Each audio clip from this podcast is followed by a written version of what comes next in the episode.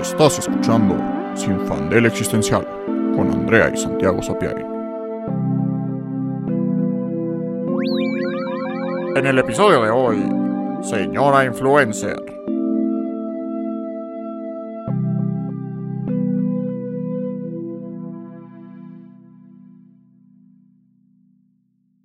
Hola, yo soy Andrea. Y yo soy Santiago.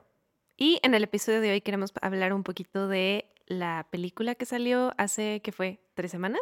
Sí, como ¿Un tres mes? semanas, ¿Algo un así? mes, algo así. Eh, señora Influencer.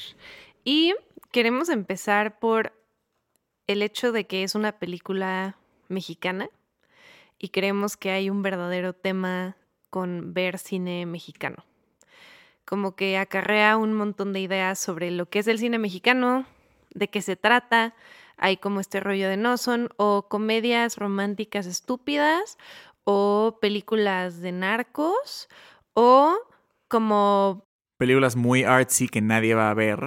o deprimentes que solo exacto. enseñan pobreza y Sí. que es como "Oh, México es tan denso y horrible Sí, sí, y gané una palma de oro por decirlo, ¿no? Y, y, y sí, sí hay, hay un chingo de películas así, es verdad, pero hay otro tipo de cine mexicano que ya lleva varios años gestándose, que lleva varios años surgiendo y agarrando fuerza y que creemos que vale la pena ver. Sí, exacto. Creo que en todo el cine vivimos bajo esta dicotomía como de cine de arte y cine comercial. Y el cine de arte es de hueva, pocos lo van a ver, le dan premios, pero como que no es para todos, es muy raro. Y, tiene que tratarse de cosas serias, cosas densas, cosas reales y contemporáneas y conflictos de la vida y del hombre.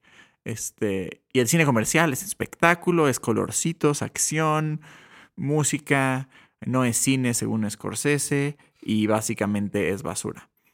Y de nuevo, sí, es cierto, existen esos extremos, pero son extremos de un espectro.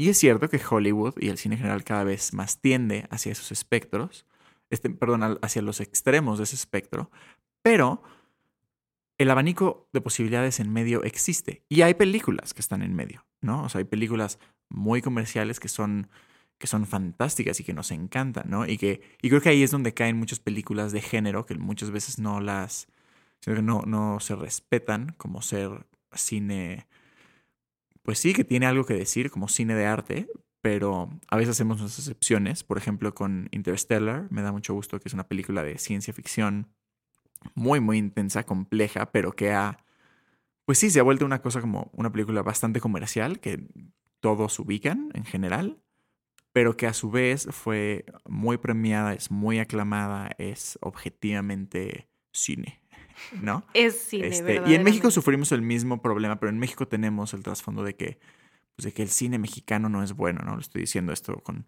comillas de aire. Y, y que no hay cine mexicano y que es un desmadre, pero pues, pues como saben nosotros nos dedicamos al cine y estamos en México, lo cual nos liga directamente al cine mexicano. Y, y no es cierto, ¿no? O sea, al final, de nuevo, existen estas tendencias, pero las autoras y los autores de cine mexicano siento que cada vez intentan salirse más de, de estas cajas. Y creo que también es importante reconocer el. Pues el papel de las audiencias, ¿no? Es un jueguito de ambos, ¿no? Es como, ¿quieres que se haga más cine mexicano? Bueno, pues ve a ver el buen cine mexicano, ¿no? Y también queremos que se vea el buen cine mexicano, pues entonces hagamos buen cine mexicano y promocionémoslo como tal. Pero bueno, y entonces en todo este, este, esta situación del cine mexicano nos encontramos con Señor Influencer, que, que por ejemplo yo me la encontré en TikTok con gente diciendo como, oigan, esta película está buena. Sí, Y hay yo, todo un "Ah, rollo ¿a de, oigan, esto yo esperaba ir a ver una comedia y terminé traumatizado, entonces vayan a verla y fue como, wow, ok, ¿qué, qué onda, no? ¿De qué se trata? Y como dice Santi, tiene que ver con las audiencias, tiene que ver con qué es lo que se supone que le gusta al público mexicano, o sea, se vuelve un poco un círculo vicioso de, ah, solo les gustan comedias, entonces vamos a hacer comedias y entonces solo les gustan comedias porque es lo único que hay, ¿no? Como que Sí. el círculo se repite eh, en sí mismo. Y esta película es otra cosa totalmente diferente que se vendió como algo que no es al 100%, pero por buenas razones. Porque eso hizo que la gente fuera a ver esa película. Y también otra cosa, antes de meternos a señora influencer, creo que hay un tema con cómo juzgamos el arte en general cuando es extranjero a cuando es mexicano. O sea, llega un francesillo a, hacer pura mamada y es como, wow, es que Francia y su herencia cultural y este hombre blanco viene a enseñarnos cosas, básicamente. Y luego cuando alguien en México hace algo, siento que se devalúa, ¿no? Como que no se toma en serio.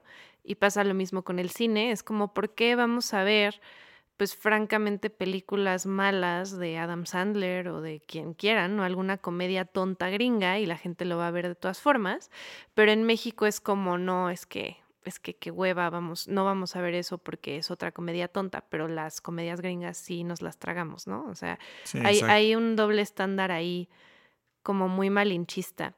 Pero bueno, entrando a señora influencer, eh, vamos a tratar de no dar demasiados spoilers porque queremos que la vayan a ver y que se formen su propia opinión.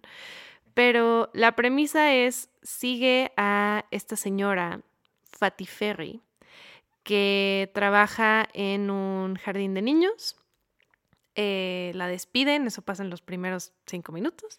Y ella decide que quiere volverse influencer, porque tiene como exposición a otras dos influencers eh, chavitas de 20 años, ¿no? Y, como que dice, yo, yo quiero hacer eso, hace su canal de TikTok, Instagram, lo que sea, y se pone a hacer las cosas que hacen los influencers, que como sabemos es bailar, eh, decir platitudes a la cámara como de eh, yo te deseo amor infinito y acuérdate que tú Eres la fuerza que mueve tu vida y acuérdate que el poder está en ti y no dejes que los demás te muevan de tu camino. Y bueno, me puedo inventar un montón de mamadas, ¿no?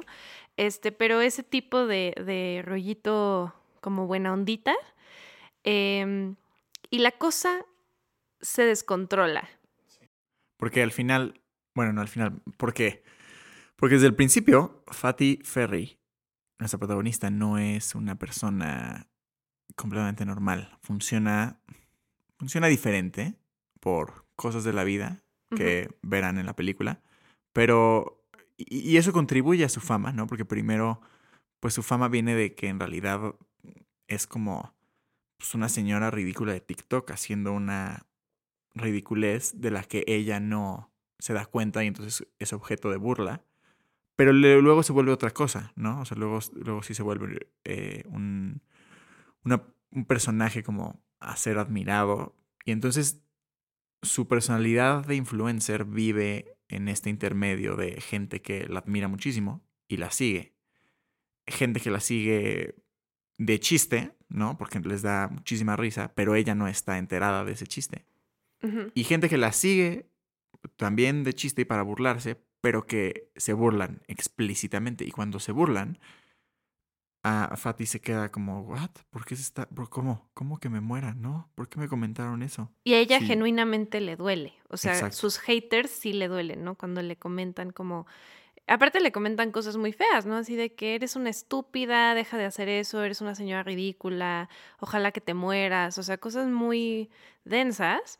Y ella como que no logra entender porque no entiende como la dinámica de las redes sociales, ¿no? De por qué la gente se comporta como se comporta, lo, como que ella lo toma desde un lugar muy inocente, como si fuera una niña. Sí, y está muy interesante porque en la película estos comentarios de haters te los ponen en como secuencias donde es una persona diciéndole a cámara el comentario, lo cual es muy interesante porque eso lo que recalca es como, pues un poco cómo lo está sintiendo ella y creo que este, cada quien es diferente en redes sociales, como han podido ver o no.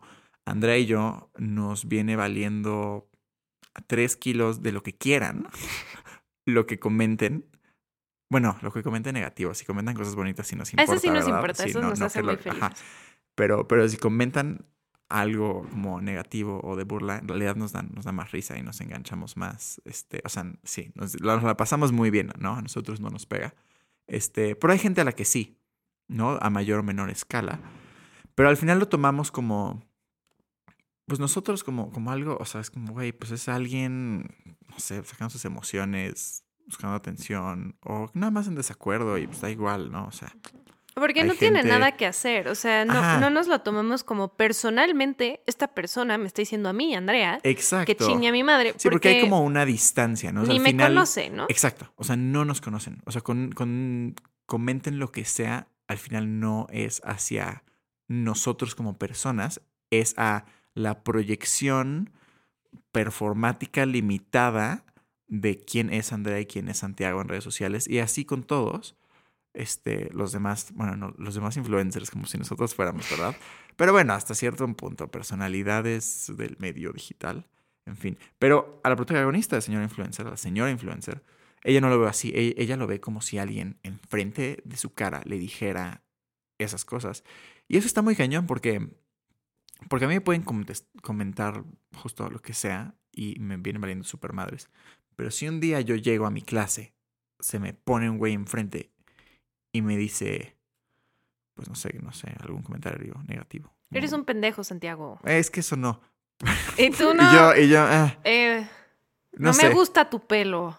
Bueno, eso sí diría como, güey, ¿cómo? Eh, Ajá, o sea, Objetivamente estás mal. pendejada. Bueno, digamos que no te gusta. tu- Es que yo estaba pensando ya en cosas densas, pero mejor no. Mejor me las ahorro. no te insultes solo. Sí, y yo como, deberías morirte en un hoyo. Y yo, "Ay, ya sé. y yo, ya sé, ya sé. Ya sé. No valides las, las voces. En fin, este... eh, pues sí, bueno, me ofenda o no, sí me pegaría más. Sí sería como, güey, ¿qué pedo? O sea, y sí reaccionaría como, güey, ¿qué? O sea, ¿Qué hice mal hice? O sea, para merecer esto? O me pondría, o sí reaccionaría como, güey, ¿qué te pasa? O sea, no me puedes decir eso. El pendejo eres tú y le haría un fucking, este, Un roast. un roast ahí Bitch. on the spot. Así como de tú eres el pendejo porque esto y esto y esto. Cosa que no hago en redes sociales porque, porque hay, hay una barrera. Pero entonces está interesante como, o sea, justo las personas ni, ni comentan lo que comentan en redes sociales en la vida real, ni muchos de nosotros reaccionamos a lo que nos comentan como lo haríamos en la vida real. Porque hay como una... Pues sí, hay algo, pero en realidad es como, ¿qué, es ese algo? ¿Está o, o no? Pues yo creo que en parte es el anonimato, o sea, porque en, o sea, muchas de las personas que son como haters, por así decirlo, en cualquier cuenta, casi siempre es gente sin cara, o sea, si te fijas es así, es así de user 2810 y no tiene foto de perfil y no tiene videos, o sea, como que es muy fácil esconderse y decir cualquier estupidez y no tener ninguna consecuencia, porque no eres tú.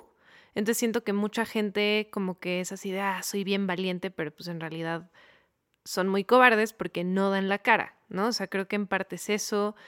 En parte también es esto que dices que sabes que la gente, o sea, sabes que no te diría eso en tu cara, que sabes que muchas veces es una reacción a una personalidad como ficticia y no a quien realmente eres como persona Sí.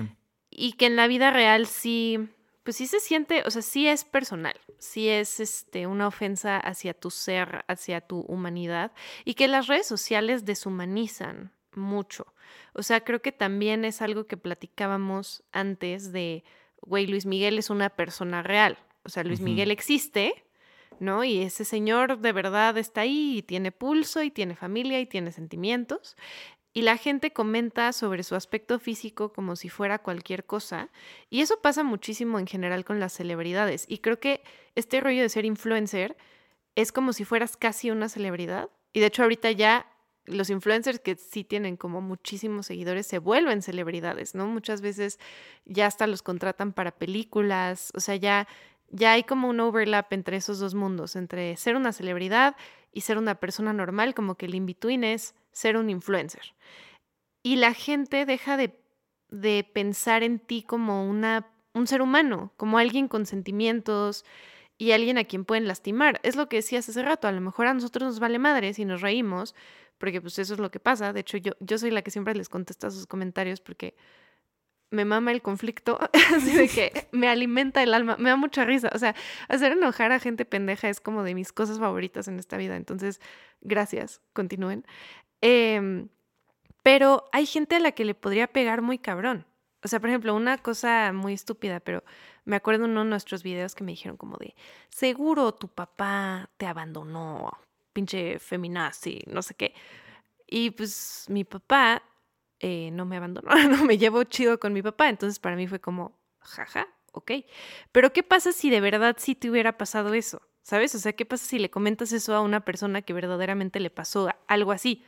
Pues sí. lo vas a lastimar porque es un ser humano, ¿no? Sí le va a doler y va a decir, verga, güey, ¿no? O sea, no medimos esas palabras porque ya está muy normalizado ser como muy agresivo o violento en tus comentarios, especialmente con ciertos temas como feminismo, temas LGBT, este, Política. política. Ah, pinche güey, que, que votaste por AMLO, eres un pinche pendejo. Y luego, ah, sí, pues tú y el PRIAN. Y ahí se agarran a madrazos, ¿no?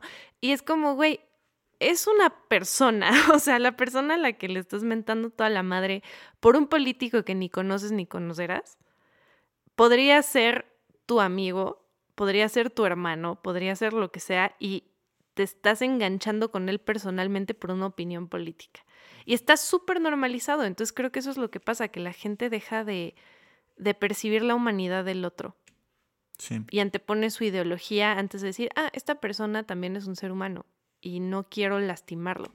Hay gente que se ha suicidado por comentarios en redes sociales. O sea, hay gente que por bullying digital ha decidido, sabes que ya, o sea, mi vida no vale nada y me voy a matar. Exacto, porque también está interesante, o sea, Andrea y yo, personalmente, se nos hace muy fácil discernir esto y luego por la vida tenemos como unas, este, son unos caparazones, bueno, es que ni siquiera son caparazones, ya verdaderamente es autoestima, pero bueno, este, o sea, no tenemos pedos con eso, ¿no? Y hay gente que tendrá menos o más este, capacidades para lidiar con este tipo de situaciones, pero también, o sea, hay gente que neta, que neta no puede, y, y este es el ejemplo como de, de, la señora influencer, la señora influencer no puede lidiar con estos comentarios y entonces se le va botando la canica gradualmente, porque, o sea, y de cierto punto, o sea, desde cierto punto de vista, con toda la razón. ¿No? O sea, bueno. Bueno. Bueno, veremos. Bueno, ya serán, cada quien juzgue. Pero, o sea, no, no estoy justificando a la señora influencer. Pero estoy diciendo que entiendo como su proceso mental, ¿no? O sea, como, como el efecto, o sea, como pen, poniéndome en, ni siquiera los zapatos, porque no son los zapatos, o sea, pero yo genuinamente puedo como proyectar mi cerebro y decir como, ok, si pensara yo como la señora influencer, ¿Qué haría? Entiendo perfectamente uh -huh. esta lógica porque, porque los comentarios están directamente atentando contra mi persona y mis valores y todo en lo que creo. Y creo que, bueno, la lectura que yo le di, una de las lecturas que yo le di al señor influencer, y por lo que me parece interesante, es que al final Fatih Ferry se comporta un poco como una niña. Y entonces es muy chistoso y es interesante ver y se le bota la canica y llega a un lugar bien interesante que ya descubrirán ustedes. Pero como que siento que es una exploración, es un simulacro de, ok, si esto pasó con una señora, con una circunstancia muy particular que la hizo ver estas, que le hizo percibir esta situación de esta forma. Pero, ¿qué pasa con las niñas? What about the children? Este, o sea, ¿qué pasa con los niños que están haciendo en estas generaciones con las redes sociales y que literalmente, porque no se ha desarrollado su, su este, ¿cómo se llama? La Córtex parte córtex prefrontal. prefrontal, este, y no han aprendido ni entendido este, cosas de los aspectos de dinámicas sociales, este, no han desarrollado una autoestima estable, eh, o sea, acuérdense, acordémonos de lo que nos dolían y el impacto que tenían nosotros, las opiniones de las otras personas en primaria, secundaria, incluso hasta prepa, ¿no? O sea, como que, ay, ser de los populares o no ser de los populares, que llevaras un día unos zapatos feos y te bulearan o no, este, que tus papás dijeran como, ah, no, no puede ser que tengas seis, eres una basura y te lo, o sea, como que de niño no puedes entender estas cosas y, y estás apenas entendiendo y formando una autoestima y estas capacidades y tener unas redes sociales y estar expuesto a esto, o sea, siento que justo, no soy autoridad, pero según yo, de las cosas que he leído de psicología, un niño hasta cierta edad literalmente no tiene la capacidad de discernir y pintar una línea entre lo que sucede en redes sociales y lo que sucede en la vida real. Entonces, cual señor influencer, si a una niña de secundaria le empiezan a comentar qué asco, me caga tu pelo, neta, ya vieron a María, se viste como pobre, ay, jajajaja. Está, o sea, se, o sea, María no tiene la capacidad ni la autoestima de justo una niña de, bueno, justo ya una mujer de 26 años, que puede decir que más pendejas me la pelan. Exactamente. Y lo Y peor es que esto ya está pasando. O sea, Ajá, porque, sí, a ver, sí. hay estos como mommy bloggers que seguramente ubican que es eh, mamás bloggers, ¿no? O papás bloggers, que documentan la vida de sus hijos desde que son bebés y los ponen ahí para que todo el mundo los vea y así de, mira, esta es la rutina que tengo con mi bebé de dos meses. Y mira, ya se hizo popó en su pañal. Y mira, lo estoy bañando. Y ves al bebé ahí desnudo de dos meses, que es como, a ver, no tiene nada de malo un bebé desnudo de dos meses, evidentemente, ¿no? X. Pero ese bebé no tiene la capacidad ni el no, no puede dar su consentimiento para estar expuesto en redes sociales. Y ese bebé va a ser una persona. Imagínate después a los 18 decir, güey, no mames, toda mi infancia está en redes, todo el mundo me vio crecer y saben mis secretos y me vieron desarrollarme y saben cosas que me da pena y, o sea, qué horror. Y, y cómo esa persona va a crecer y va a desarrollar relaciones saludables y una autoestima saludable, porque lo que dices, eh, cuando eres más chico, todo lo que te digan en redes sociales duele. Y eso nos tocó a nosotros. O sea, yo, pues desde que estoy en primaria, sí, como saliendo, no, secundaria, primaria, sí, primaria, secundaria, hay Tenías- Facebook. O sea, Facebook ya tiene muchos años, sí. Sí, ¿verdad? Yo Qué tenía cañón. No, yo 11. estabas empezando secundaria. Yo tenía 11 o 12. Estabas como en sexto. Ajá. O sea, sí tiene mucho tiempo ya Facebook. O sea, a mí sí me tocó. Y, y estaba MySpace. Y estaba. O sea, ah, yo bueno, desde, sí, ¿verdad? desde chiquita, las redes sociales para mí existen. O sea, yo no fui de la generación que. O sea, más grande que Pero no estaban construidas como esta dimensión como, como suprarreal donde... ¿No? O sea, bueno, es que siento que ahorita ya es como un... O sea, ya es un mundo en sí mismo donde lo que sucede en redes so- sociales es, es válido también en el mundo real. Como que es una extensión. O sea, no a tal punto. Sí había un- una. O sea, sí tenían esa importancia, sí tenían esta fuerza y sí había. Había mucho bullying. O sea, había, por ejemplo, no sé si a ustedes les tocó la jaula. No. Bueno, la jaula era un sitio en donde podías comentarle cosas anónimamente a la gente. Y entonces, y era como de escuelas, creo. O sea, como... eh, No me acuerdo bien, la verdad, porque tampoco es como que tuve mucha interacción, pero así de que podían poner así de que Santiago este, le pegó a no sé quién y, o sea, sabes, como chismes, como lo que sea, ¿no? Así Andrés lesbiana y todo, no mames, o sea, cualquier cosa, ¿no? Y, y así, y así sucedía. Y, y sí tenía un impacto porque pues la gente se metía y veía y lo que sea, pero no al nivel en el que ahorita estamos, que lo tenemos todo el tiempo en nuestras manos y que nuestros teléfonos como que ya se volvieron una parte de nuestro cuerpo, casi, casi. Pero, pero sí, o sea, incluso cuando, cuando yo era chica, ya existía esto y ya era como de fuck. O sea, qué horror que esto exista, como que qué horror que te puedan, no solo te hacen bullying en la escuela, sino también en línea, no puedes escapar. No me imagino lo que es ahorita.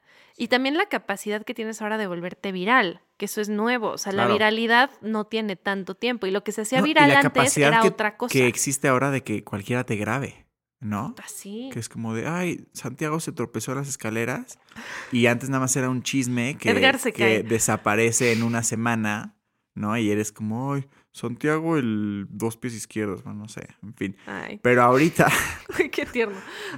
sí, yo el más tierno para bulear, neta no sé bulear, en fin. Este, pero ya ahorita, puta, pues, te graban y quedaste ahí en... Para siempre. O sea. Edgar, Edgar es para siempre. Sí. La pata del mamator es para siempre. Sí. O sea, hay muchos videos. ¿Qué habrá que sido del de la-? Ay, no sé cómo estará el mamator y su pata. ¿Se quedó sin pata el mamator? No, No, sé si sé. estuvo grave, ¿eh? Sí se ve Tal vez sí perdió el pie. Sí. Ojalá que Fuck. no. Pero bueno, esas cosas se quedan para siempre. Entonces imagínate, o sea, como que también digo, güey, yo las pendejadas que hacía de niña, Sí. Porque pues, seguro hay videos familiares de, o sea, cosas que haces de niño, ¿no? Sí. De, de, de oso. Confirmo, es más, confirmo que los hay. Yo los he visto. Son geniales. Ah, son, claro. Pero son privados. Pero son privados, son para nosotros. Exacto. Imagínate tener el acceso a redes y de niño grabar todas tus pendejadas y subirlas. Y que luego eso se haga viral y te, o sea, esté ahí Sí, para sí, sí. siempre y te joda. Sí. Pues tipo ahorita, o sea, digo, ejemplo pendejo y creo que lo maneja bien y no sé si le pega en su autoestima. Y si sí, bueno, no, iba a decir que me vale madres. No, no me vale madres. Me importa la gente. Pero bueno, Timothée Chalamet.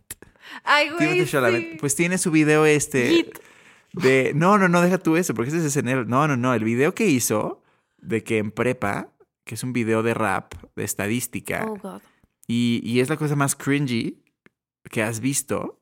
Y, o sea, te juro que si Timothée Chalamet no estuviera tan hot como está ahorita, la gente se lo hubiera acabado mucho, mucho peor. Y hubiera sido mucho más objeto de burla de lo que es, porque ahorita más es como, ay, qué cagado, cuando eras un morrito, pero ahora eres tan sexy que no importa.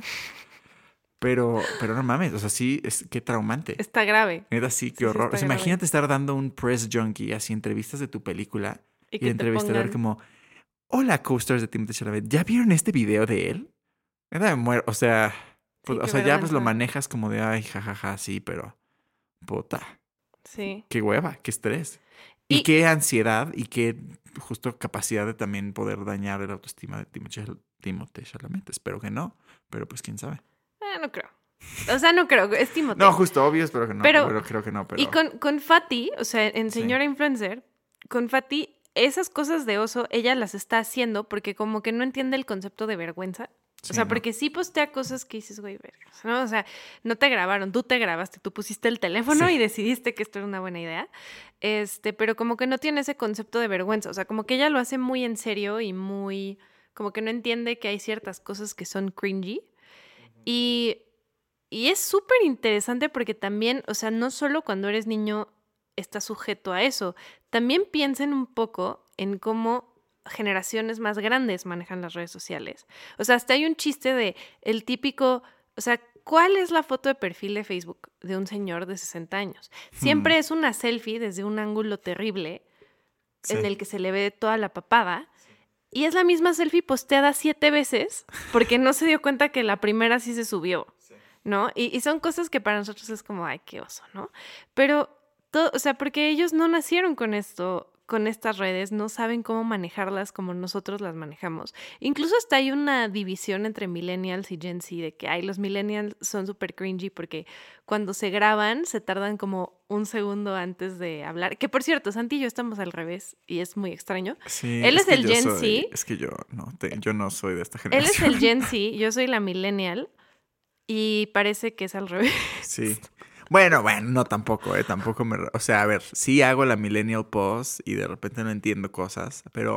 Eso. Pero ¿qué muchas otras sí. O sea, pero, bueno, tecnológicamente. Cultura, culturalmente sí soy, sí soy muy Pero eso es más la homosexualidad, o sea, bueno, la Ay, bisexualidad. Sí, sí, sí, sí. The gay culture. Eso, that's the queer culture. O sea, eso no es Gen Z, Bueno, bueno, sí. la neta. La si neta. fueras hetero sería un problema. Ay, no. Bueno, habrían otros problemas. Sería el menor de mis problemas. Sí, pero la verdad, está, Sí. está extraño. Pero bueno, y Sí, en, sí. en Señor Influencer, las dos chavitas que como que adoptan a Fati, porque son otras dos influencers, em, que se les hace cagado lo que está pasando y dicen, ah, pues vamos a invitarla a comer y vamos a ver qué onda, porque está ganando un buen de followers y queremos ver qué onda.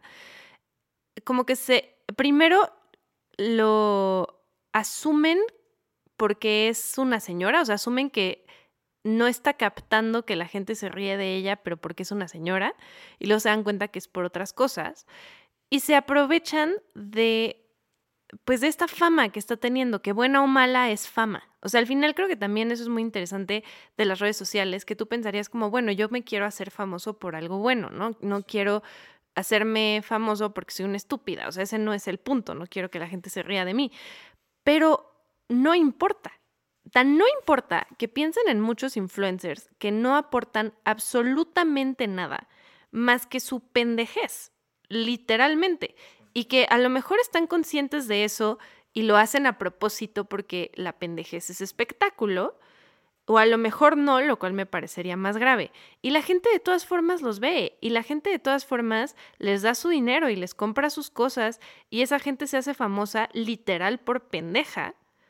Y es así de, güey, que, o sea, ¿qué está pasando con la sociedad que le estamos dando tanto poder a gente que pues no debería tener ese, ese alcance, ¿no? Para decir pendejadas. Como por ejemplo el Temach. Un super turbo pendejo copia de Andrew Tate, pero que no lo logra al 100, que lo único que dice es cosas misóginas y finge que es muy inteligente porque puede formar una oración de manera medio coherente. Y pues obviamente pues México es un país súper misógino, entonces no está muy difícil, ¿no? Pero pero eso, que la fama no es lo mismo que tener ni integridad, ni inteligencia, ni talento, ni nada. A veces es como entre más pendejo, pues más famoso te haces. Sí. Sí, es, verdaderamente es un. O sea, a veces es accidente. o sea, no como que no tiene nada que ver. O sea, al menos la viralidad es muy, es muy rara. O sea, ya las redes sociales son o sea, como las redes sociales lo que le han dado a las audiencias es como muchísimo control de, pues, qué se está viendo y, eso marca, pues, qué se produce también. Entonces, pues sí, si se empieza a ver muchísimo los videos de alguien haciendo una pendejada, pues se van a, a producir más de esos videos, ¿no? Y de repente es como, oye, a alguien se le ocurrió poner este, clips de películas con videos de gente metiendo slime a lugares raros. Este, y pegó. Y ahora no puedes escapar de esos videos. Ya sé, what the fuck. Nadie los pone, nadie pone clips de películas así normal.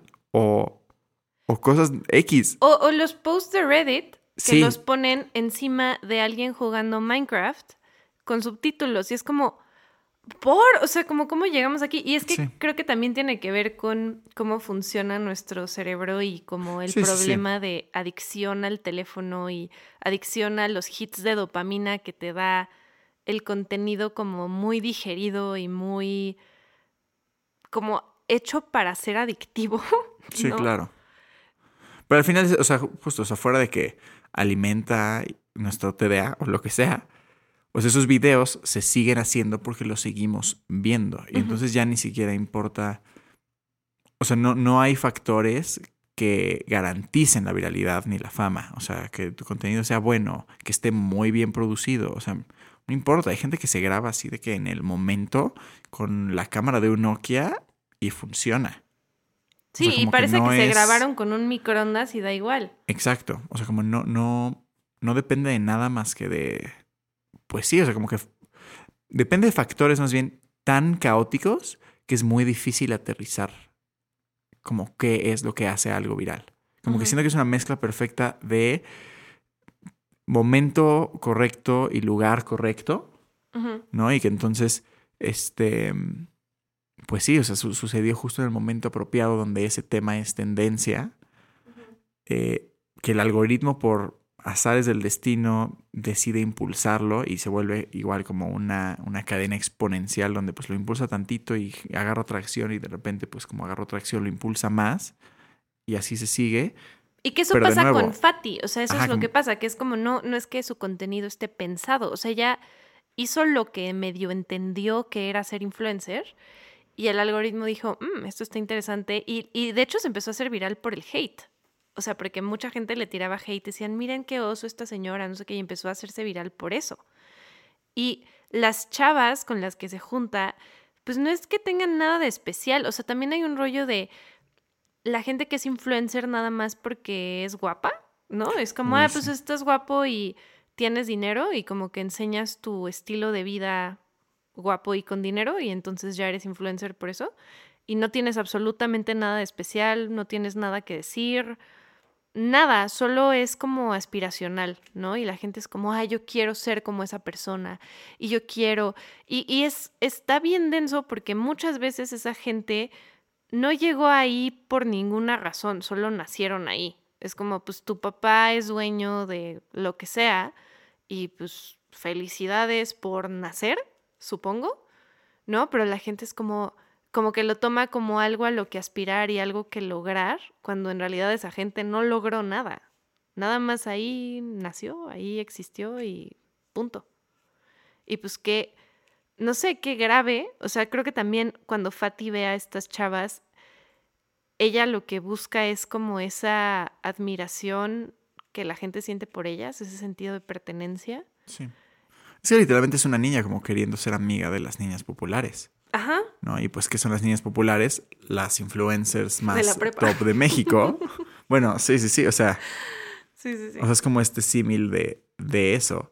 Y, y pues sí, está muy interesante. Y, y un poquito en paréntesis, o bueno, regresando al primer tema, creo que también está padrísimo ver cómo es una película divertida, con, con, con momentos de comedia muy cagados pero también súper densa, con momentos de thriller psicológico y hasta terror, este, muy densa, con una como propuesta narrativa y fotográfica interesante y única. O sea, tiene muy buen diseño sonoro, tiene secuencias fotográficas muy interesantes y una propuesta. Y que entonces es una película que existe dentro de este abanico, ¿no? Que es como, pues sí, puede ser comercial, ¿no? Porque, porque es hasta cierto punto como fácil de entender, ¿no? O sea, bueno, o se puede entender en diferentes niveles, ¿no? Puedes, puedes quedarte a nivel superficial o puedes meterte muy profundo, pero, pero todo eso está, ¿no? Y entonces es muy comercial y, es divertida y tiene terror y entonces como que eso jala mucho a la gente. Pero al mismo tiempo, si te quedas un poquito más y la ves más a fondo, descubres pues toda esta retórica y un discurso súper profundo y una crítica y un análisis de la sociedad y de las redes y de las personas y el odio y la expresión y puedes hacer un ensayo o un podcast al respecto de la película. Y pues creo que eso es lo que como debería ser el cine y lo que Andrea y yo queremos hacer con el cine, al final hacer cosas importantes pero que se vean enseñar que no está peleado, ¿no? Porque hubo un punto en donde no, donde no lo estuvo y creo que es, pues está muy padre volver a eso y está muy padre ver que el cine mexicano, este, y que, y que diferentes autores van, pues poco a poco acercándose a, a estas historias únicas que proponen algo diferente y que tal vez se esconden bajo una máscara de, de, algo que conoces, ¿no? Porque puedes ver el póster del señor influencer en los pasillos de, de Cinemex o Cinepolis y decir, se ve igualito que el de las otras 20 películas mexicanas que he visto este, anunciadas y que ni me interesa ir a ver. Pero que, pues si le das un chance, descubres que tiene algo mucho más importante y especial.